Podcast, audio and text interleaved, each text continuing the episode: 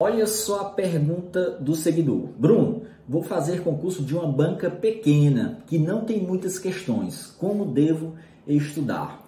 E aí, meu amigo, não tem para onde correr. A missão aqui é um pouco mais difícil, mas é para todo mundo. Todo mundo está no mesmo barco, tá certo? Se você fizer o que eu vou dizer aqui abaixo, você pode se diferenciar, tá certo? Então, o que é que acontece?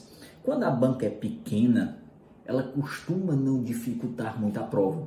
Ela cobra muita literalidade, decoreba, questões que repetem a letra da lei. Não tem questões aprofundadas de jurisprudência, elas não tendem a complicar, porque aí é, abre, abre brecha para recursos e tal, e elas não querem complicar o negócio. Então você tem três opções aí, tá certo? Primeiro, pegar todas as questões que você encontrar da banca.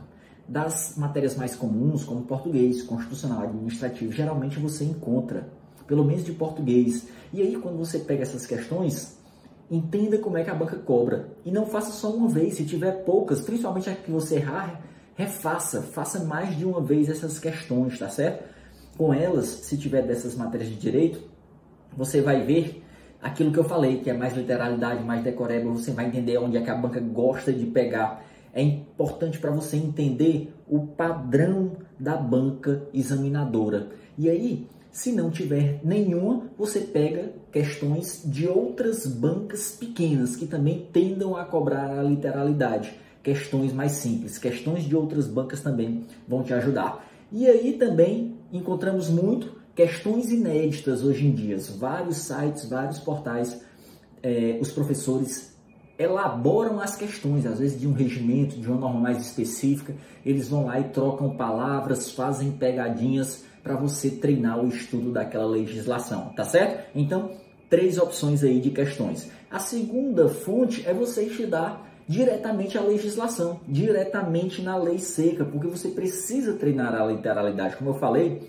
muitas, muitas, muitas questões é, são a repetição, ipsiliteres como está na lei. E se for muito importante para a prova, tiver uma pontuação alta essa legislação, Aí você pode criar as suas próprias questões, fazer um resumo, fazer anotações e marcando os dispositivos que você tiver ali o feeling de que são os mais importantes, tá? Na verdade, o terceiro ponto é o que? Você elaborar as suas próprias questões, tá certo? Sai daí, tosse, Ave Maria.